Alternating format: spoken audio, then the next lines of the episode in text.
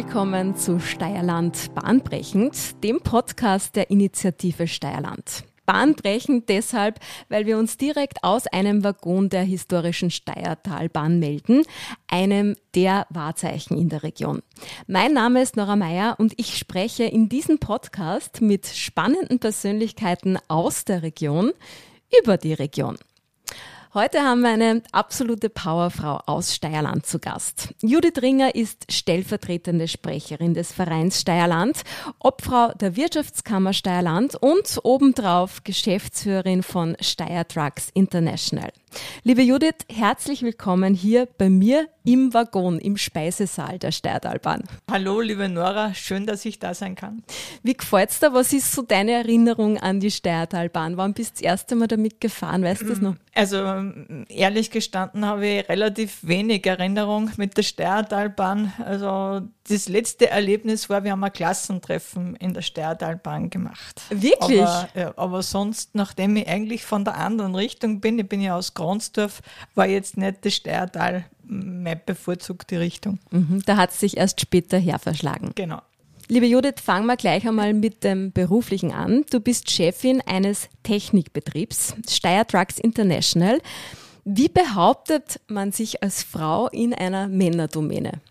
Naja, äh, da tue ich mir relativ leicht bei meiner Vorgeschichte. Äh, ich habe den, den abrupten Wechsel von Frauenwelt in Männerwelt schon in der HTL gemacht. Also ich bin von einer reinen Mädchenschule, bin vorher in eine private Mädchenhauptschule mit Kreuzschwesterführung äh, in die HTL gekommen. Das war natürlich der krasse Kulturwechsel. Äh, ja, und da lernt man natürlich mit äh, Sachen Behauptung in der HTL äh, nachdem ich immer die Einzige in der Klasse war, also durch mich wurde meine Klasse eine gemischte Klasse, okay. äh, lernt man natürlich das Durchsetzungsvermögen. Und äh, zu Hause habe ich auch zwei Brüder gehabt, die älter waren, also da lernt man das schon, sich durchzusetzen.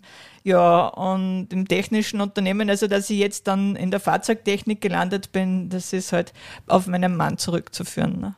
Aber war das auch bei dir schon so, dass dich früher auch schon technische Dinge offensichtlich interessiert haben? Weil sonst wärst du ja nicht in eine Hotel gegangen. Äh, ja, äh, also ich habe immer genau gewusst, was mich nicht interessiert. Und natürlich äh, durch die Kreuzschwesternschule und so richtige Hauswirtschaftsausbildung haben wir gedacht, na gut, das ist nicht unbedingt das, was ich machen möchte. Und dann haben wir eine tolle Physik- und Chemielehrerin gehabt und die hat mich immer fasziniert. Und Mathematik äh, habe ich keine Schwierigkeiten gehabt und äh, das war immer spannend und dann hat mein Bruder hat mich dann motiviert und hat gesagt, na, mach das doch. Äh, ja, und ich mir gedacht, wenn es mein Bruder kann, dann kann es nicht so schwer sein. Super. ähm, kommen wir vielleicht zum Verein Steierland an sich. Du bist stellvertretende Sprecherin. Ähm, warum engagierst du dich für diesen Verein? Was ist dir wichtig? Ja, mir ist ganz wichtig, dass sich die Region eben weiterentwickelt und dass wir auch zeigen, welche Stärken das wir haben. Und das funktioniert nur, wenn wir gemeinsam was machen. Einer alleine bringt nicht viel weiter und da hilft natürlich so eine Initiative und ich finde einfach die Initiative ist so toll, weil nicht nur Unternehmen dabei sind, sondern auch Vereine und auch die Bezirkshauptmannschaft, die Gemeinden sich so engagieren und das ist schon toll und einzigartig. Mhm. Ihr habt jetzt gerade fünf Jahresfeier gehabt. Ähm, ja. wo, wo siehst siehst du den Verein in den nächsten fünf Jahren? Glaubst du, dass es weiter so Tendenz steigend ist? Ich hoffe, ich ja. hoffe. Nein, also ich denke schon, dass noch viel Potenzial ist, dass wir da noch viel äh, Möglichkeiten haben, uns weiterzuentwickeln. Und äh, das ist auch ganz wichtig, äh, in, richtig, in die richtige Zukunft zu gehen. Wir sind halt eine sehr automobillastige Region und da geht es einfach darum, wie, wie schaffen wir die Transformation, wie geht es da weiter. Und ich denke mal, die die Initiative hat eine gute Basis und da sehe ich uns in fünf Jahren natürlich erfolgreich weitermachen. Mhm. Du bist ja, haben wir eh schon angesprochen, eine Powerfrau. Du hast viele Aufgaben auf einmal. Wie jonglierst du denn das überhaupt? Bleibt da noch ein bisschen Freizeit oder ist der Terminkalender proppevoll? Naja, mein Terminkalender ist voll, das wäre gelogen, wenn ich was anderes sagen würde. Aber mein Erfolgsrezept sind eigentlich zwei Punkte. Erstens einmal habe ich überall starke Teams. Also wenn man keine guten Mitarbeiter hat, dann kann man das vergessen. Also und ich habe immer das Glück, dass ich tolle Leute um mich herum habe, tolle Mitarbeiterinnen und Mitarbeiter, die mich unterstützen und da Freiräume schaffen. Und äh, dann bin ich auch ein Typ, also nur eine Sache, das wird mir schnell langweilig. Also mhm. das ist nicht unbedingt meine, meine Welt. Ich liebe die Abwechslung und ich habe, äh, wie ich angefangen habe bei Frauen in der Wirtschaft, ganz äh, ja, vorlaut einmal gesagt, äh, ich liebe die Herausforderung und ja, und das hat das Universum, glaube ich, ziemlich genau gehört. ja, und äh, der zweite Punkt ist, ähm, ich mache das, was mir Spaß macht. Und das ist gleichzeitig auch mein Hobby und darum habe ich jetzt auch nicht das Bedürfnis, dass ich dann in meiner Freizeit irgendwo ganz was anderes mache. In meiner Freizeit, die es natürlich gibt und die Freiräume brauche ich auch, da bin ich lieber alleine und habe meine Ruhe. Und äh, wenn mein Mann sich beschwert, äh, ich bin zu viel unterwegs und dann sage ich immer, ja, ich könnte auch Golf spielen. Dein Tag hat ja auch nur 24 Stunden, aber wenn du sagst, du brauchst eben auch ja deine Freiräume, was hast zum Beispiel, wie hast du heute deinen Tag gestartet in der oh, Früh? Oh, also wir, ich habe das eh schon erzählt, meinen Tag stressig gestartet, weil ich zu wenig auf den Termingelände geschaut habe und gedacht, der, unser Podcast-Aufnahme ist eine Stunde später. Das hat mir jetzt ein bisschen, ja, meinen Kreislauf in Schwung gebracht. Aber ich probiere in der Früh immer äh, bald aufzustehen, damit ich wirklich Zeit für mich selber habe. Ähm, muss ja in der Früh meine Tochter für, den, für die Arbeit fertig machen. Die ist ja behindert und braucht da Service. Und heute haben wir gedacht, nachdem ich ja Zeit habe und der Podcast ja eh erst äh, nicht am frühen Morgen ist, äh, dann kann ich nur eine Runde schwimmen gehen und ja. Aber prinzipiell schaue ich immer, dass ich halt irgendwo ähm, meinen Tag gut starte und was mir auch wichtig ist, ist meine Dankbarkeitsroutine. Also wirklich, ich schreibe konsequent jeden Tag in der Früh auf, wofür ich dankbar bin. Ah, das ist ein schönes Ritual. Das wird ja auch immer mehr, gell? Das, ja, das, das ist ja wichtig. Mhm. Ich, ich, davon bin überzeugt, dass das der Fokus ganz ein wichtiges Thema ist. Und man kann immer das Glas halb voll und halb leer sehen ich bin heute halt auch immer der Typ, der sagt, ja, es ist mir egal, ob halb voll oder halb leer, für mich ist wichtig, da geht noch was rein. Mhm. Du hast dir das eh gerade angesprochen. Ich meine, die Herausforderung ist ja dann bei dir da nicht nur beruflich, dass sehr viel ist, sondern eben auch privat. Ich meine, das ist ja doch, äh, ich glaube, du hast drei, drei Kinder, Kinder ja. und eben, du hast gerade gesagt, die eine Tochter ist äh, behindert. Die Tochter ähm, ist, ja. Äh, wie, wie eben da bist du da auch hast du da dann auch irgendwann zu diesem Schicksal gesagt, okay, man kann das Glas halb leer oder halb voll sehen wahrscheinlich, oder? Weil sonst. Ja, da, da habe ich, glaube ich, das glückliche Naturell, dass ich Sachen annehmen kann. Mhm. Also ich, mich stresst das nicht, weiß ich nicht, ich kann mir jetzt wenig erinnern, ich glaube, das habe ich wirklich nicht so gehabt, warum das mir passiert oder so, mit solchen Fragen halte ich mich nicht auf. Mhm. Also das finde ich kontraproduktiv. Äh, es ist so, wie es ist und jetzt gibt es einfach das Beste draus zu machen und da brauche ich nicht mehr analysieren, wo kommt es her oder ich glaube, dass das auch nicht wesentlich ist, sondern was kann ich jetzt tun, damit es jetzt passt. Und äh, das, was ich auch dann wichtig finde, ist einfach auch nicht das äh, lange Vorplanen. Also ich bin weniger Planerin, also mir passieren halt die Sachen, aber äh, das kann natürlich auch einen Stress erzeugen. Und ich habe da genug Beispiele erlebt, wo man sich einfach wegen Sachen gestresst hat, äh, die nie eingetroffen sind. Mhm und damit, ja, was ist jetzt da, was, was braucht es jetzt und jetzt heißt es zu agieren und den Rest, der Rest wird sich zeigen. Und das ist, glaube ich, ein guter, guter Ansatz, wie man halt mit, mit Herausforderungen herumgehen kann. Und, Darum war die jetzige Zeit, wo wenig planbar ist, das ist für mich jetzt nicht der große Stress. Weil, weil du so bist. So lebe ich.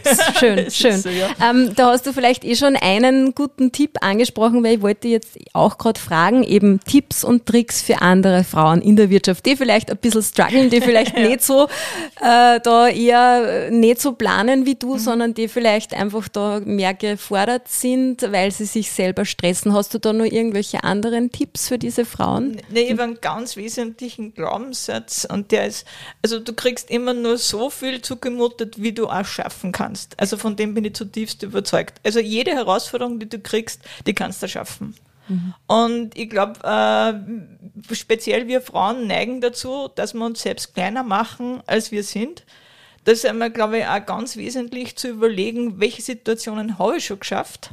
Und das ist oft ganz, ganz viel. Und also ähm, ja, es sind so viele Sachen, selbstverständlich ist eh klar, bah, ich habe die Kinder großgezogen, ich habe das Ganze gemanagt und das war voll super.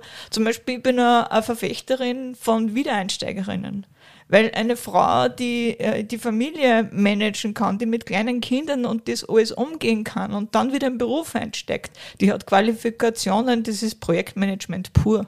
Stimmt, ja. Mhm. Und das, das sind einfach Sachen, die, ja, ähm, man muss einfach seine eigenen Stärken bewusst sein. Und natürlich kann nicht jeder alles. Und ich glaube, wir sollen auch einen Fehler nicht machen, dass wir so werden wollen wie die Männer, sondern einfach auf unsere weibliche, weiblichen Stärken setzen. Und das, der gesunde Mix macht es aus. Es ist nicht gut, wenn wir A durch B ersetzen und dann überall Frauen haben. Das passt nicht, aber wir brauchen einfach einen weiblicheren Weg.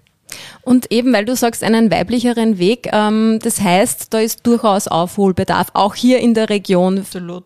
Absolut, das ist halt auch äh, bedingt dadurch, dass wir ein sehr technikorientierter Standort sind, eben Automobiltechnik und äh, aber jetzt bei der Digitalisierung, ich selbst bin ja Nachrichtentechnikerin, ne? das ist für mich so ein toller Beruf, der einfach für Frauen ist Programmierung, die Digitalisierung eine Riesenchance weil es einfach so Themen sind, die mit einer Familie vereinbaren kann. Und für mich gibt es das entweder oder, das finde ich immer blöd. Also ich bin eine, die sich halt schwer tut bei Entscheidungen, ich will immer alles haben. Das ist so, also darum ist das sowohl als auch für mich eine, eine super Variante. Und wenn ich eben was kombinieren kann und das kann ich eben bei Digitalisierungsjobs, kann ich das gut kombinieren, Familie und Beruf, weil eben zu Hause arbeiten kann, weil ich mir das einteilen kann, weil das halt auch immer so phasenweise ist. Und ich glaube, deshalb habe ich mir auch im Familienleben leichter getan, wenn ein Projekt hast, einmal eine Phase, wo es total anstrengend ist. Das ist so die Babyphase. Ne? Aber dann äh, wird das Ganze, normalisiert sich und dann braucht das Projekt und das Baby auch nicht mehr so viel Betreuung. Und genauso ist es halt da auch. Äh, weil du sagst, man kann sich flexibler einteilen. Wie ist dort die Arbeitsphilosophie bei euch im Unternehmen? Das heißt, ihr habt dann relativ flexible Arbeitszeiten oder wie, wie schaut das konkret aus? Äh, ja, natürlich, wir sind ein Produktionsbetrieb, da ist flexibel äh, relativ, aber wir haben auch eine wichtige Regel, also die Leute können sich das im Rahmen selber einteilen, aber mir ist immer nur wichtig, dass mindestens zwei im Unternehmen sind, falls was passiert, dass das, äh, ja, dass wer zweiter da ist, dass die, die Gefährdung halt, die Sicherheit steht immer an vorderster Stelle. Aber sonst äh, ist das kein Problem, wenn einer sagt, bah, ich brauche jetzt einmal, ich möchte meine Kinder in den Kindergarten bringen und ich komme später und so. Das lässt sich alles managen. Mhm. Du pendelst ja nach wie vor ähm, zwischen den Emiraten und ja. Steierland. Ja, ist jetzt irgendwie auch ein krasser Unterschied. Das ist nicht ähm, ganz dasselbe, ne? Ja, ist nicht ganz dasselbe, fast. Ja. Ähm, was würdest denn du sagen, sind denn die wirklich die, die entscheidenden kulturellen Unterschiede zwischen einem Land wie Österreich und den Emiraten, nämlich auch auf die Arbeitskultur bezogen? Naja, die, die Emirate, das ist ja schon, äh, die, Emirate haben sich ja entwickelt. Ich war ja acht Jahre in Saudi-Arabien, weil mein Mann eben dort Geschäftsführer von der Steyr Daimler Buch AG war. Uh, und das war natürlich schon uh, ein krasser Umstieg. Aber für mich hat das ganz gut gepasst, weil uh, ich war da in der Familienphase, ich bin hingegangen, ich wollte halt Kinder, wollte Familie und da ist das Land super. Ähm, der große Unterschied äh, zwischen einem arabischen Land und, und Österreich ist halt der Service-Level.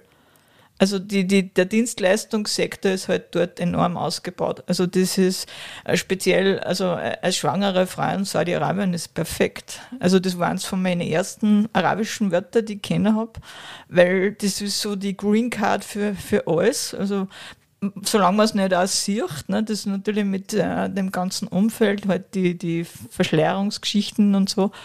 Ähm, aber wenn du sagst, du bist schwanger, also du, du, die machen alles für dich. Also okay, Sonderbehandlung. Sonderbehandlung, quasi. ja, und du gehst mit dem Zeigefinger einkaufen und sagst, das hätte ich gern, das hätte ich gern und das hätte ich gern und dort ist mein Fahrer. Und das dort einen Fahrer zu haben, das war jetzt für mich absoluter Luxus. Aha. Also natürlich Frauen, die dort, also speziell europäische Frauen, die dort keinen kein Fahrer haben, weil arabische Frau, die hat einen Fahrer. Das ist so, so Standard, das mhm. ist so, weiß ich nicht, äh, ein, ein, anderer Zugang dazu. Ne? Das ist super, weil äh, gerade wenn du kleine Kinder hast, so, der bringt dich dorthin, der bringt dich zum Shoppingcenter, lässt dich aussteigen, packt das Auto ein, kommt dann und kümmert sich um die Kinder beim Einkaufen. Mein Fahrer der war so der Großvater für die Kinder, es war ein Filipino, der irrsinnig gute Nerven gehabt hat und dem das auch Spaß gemacht hat. Das ist perfekt. Und wenn du nach Österreich kommst und du musst eigentlich alles selber managen, alles äh, selber machen, das ist natürlich äh, ja, ganz eine andere Welt. Und aber das heißt, du hast acht Jahre dort gelebt. Wie war dann die Rückkehr wieder? War das dann auch wieder eine krasse Umstellung? Äh, naja, wir waren sowieso immer im, im, Sommer in Österreich. Also von dem her äh, habe ich jährlich einen Kulturschock gehabt. Also das ist schon, schon, schon extrem. Aber es hat natürlich auch gepasst. Es war meine persönliche Entscheidung. Du hättest dich ja aber auch entscheiden können, zum Beispiel deine Kinder vielleicht auch in Wien großzuziehen, weil du warst auch Bundesrätin. Warum hast du dich trotzdem für die Region Steierland wieder entschieden? Was, was hat dich da hergezogen? Also ich finde Wien schön. Wien ist, wir können total stolz sein auf unsere Bundeshauptstadt, wenn man es auch so im internationalen Vergleich sieht und so wie es halt bei uns öfter ist, dass wir halt viel Besuch aus dem Ausland haben und das herzeigen können, da sagt jeder, wow, Wien ist echt toll. Aber für mich ist Wien kein Umfeld, wo ich will, dass meine Kinder groß werden. Und das, was wir an uns mir an, an unserer Region halt so gefällt, das ist halt auch die, die Bodenständigkeit. Und das ist für mich, äh, ich wohne ja in Steyr, äh, hat Steyr die perfekte Größe. Es ist äh, schon einiges da und das Umfeld ist super. Also mich fasziniert das Wasser. Wasser ist für mich ganz, ganz was Wesentliches. Darum war das in Riad vielleicht von dem her ein bisschen schwierig. Aber äh, das ist einfach äh, eine tolle Situation. Wir haben da, Steyr ist die totale Schulstadt, du hast so viele Möglichkeiten und in der ganzen Region, ja, wir leben da, wo andere Urlaub machen und das ist wirklich, das, das kann einfach was. Was ist so ein Plätzchen für dich in Steierland, wo es dich immer wieder hinzieht? Hast du irgendeinen Tipp vielleicht, wo es besonders schön ist? Ja, das fällt mir wieder schwer, ich bin so, schwer mit Entscheidungen. Äh, aber ja, auf der einen Seite ist eben am Wasser an der Steier, das finde ich einfach sensationell. Da gibt es so viel, so viele schöne Plätze. Und äh, natürlich, äh, nachdem unser Unternehmen in Waldneukirchen ist, der Platz oben bei der Hohen Linde, also der ist phänomenal. Äh, und das ist auch total witzig, äh, wenn wir natürlich äh, Geschäftsbesucher haben, dann schauen wir rauf, da sind alle geflasht. Also ich habe bisher, ganz egal welche Nationalität, natürlich unsere Saudi-Besucher, für die besonders, weil die natürlich grün und teilweise auch Schnee halt was Tolles ist, aber auch wenn von anderen Firmen von Wien und von Deutschland Leute da sind, die sagen auch alle, wow, also mhm. absolut empfehlenswert. Mhm. Unser Podcast heißt ja Steierland bahnbrechend. Hat es auch in deinem Leben wahrscheinlich, ich meine, du hast sehr viel schon erlebt, hast ja selber schon erzählt, ähm, hat es eine Situation gegeben, die dich privat oder beruflich einmal ziemlich aus der Bahn geworfen hat? Ähm, möchtest du da was dazu erzählen? Mhm ja, da hat es immer, immer wieder Sachen gegeben. Der Wechsel nach, nach Saudi-Arabien, das, das war schon eine, eine harte Entscheidung, weil ich war ganz konsequent, also ich habe zehn Jahre bei BMW gearbeitet, habe dort Software Engineering gemacht und habe eben dann meinen Mann kennengelernt. Ne? Äh, der halt in, in Saudi-Arabien war und dann, ja, puh, äh, was machen wir jetzt eine Zeit lang? Ja, war das halt so eine Fernbeziehung, äh, was ein bisschen stressig ist, wenn man einen Partner hat, der halt wenig planbar ist, der sagt, ja, okay, ich komme in 14 Tagen und schau, dass du da frei nimmst. So, ich war selber in Projekte drin und dann äh, freischaufeln und dann am Tag vorher ruft er an und sagt, du, das wird nichts, äh, das verschiebt sich, ich komme äh, erst in einer Woche. Also das sind Sachen, die du halt dann nicht lang durchhältst und dann habe ich halt die Entscheidung getroffen, naja gut, da muss halt mein, mein Job auf der Strecke bleiben und das war natürlich nicht so einfach, weil ich habe meinen Job immer gern gemacht. Das war ein super ich habe ein Leben immer gehabt wie, wie ein junger Hund, sage ich natürlich, äh, ungebunden, gut verdient, äh, immer Herausforderungen, jedes Jahr anderes Projekt, immer tolle, tolle Projekte gehabt, tolle, tolle Leute kennengelernt und dann nach Saudi-Arabien gehen und dann hören wir die ganzen Vorstellungen rundherum. Aber da war es dann auch wieder so, dass man einfach äh, mit Vorstellungen hingeht und ich habe mir immer gedacht, na wüste Bette, also was Vateres gibt es eh nicht mehr. Äh, das, das muss man selber erlebt haben. Das, mhm. ist, das sind einfach dann so Sachen, da muss man einfach umstellen, aber ja, jetzt ist es so, wie es ist und, und das passt. Du verstehst es sehr gut, mit Herausforderungen umzugehen, hört man daraus. Ne? ja, zwangsläufig. Mhm. Also das ist halt. Aber darum glaube ich, das ist auch ganz wichtig. Äh, das bahnbrechend äh, interpretiere ich halt so, dass man nicht immer auf fixe Schienen fahren kann. Also man muss wirklich aus den gewohnten Gleisen einmal ausbrechen und, und das bringt halt auch immer Chancen. Und ich bin halt probiere mir halt auf das zu trainieren, dass ich halt die Chancen sehe und nicht immer das Negative und ja und, und man muss halt loslassen können. Das ist halt wichtig, weil ich kann nicht festhalten und erwarten, dass was anderes kommt. Mhm. Und die Phase dazwischen ist eine, oft eine Herausforderung, ja. Mhm. Welche Chancen abschließend siehst du eben noch für die Zukunft auch hier in der Region, vor allem für die Frauen? Ja, ich habe das ja eh schon gesagt, äh, Digitalisierung sicher für die Frauen äh, eine mega, eine mega Chance. Äh, wir haben eben äh, total tolle Schulen, viel Ausbildungsmöglichkeiten und das sollen einfach die, die Chancen an nutzen. Und das, was ich wichtig finde, ist ein Netzwerk. Und darum habe ich mich auch bei Frauen in der Wirtschaft so gern engagiert, äh, weil das einfach äh, das, was Frauen halt zu wenig noch machen, das ist einfach die, das Vernetzen.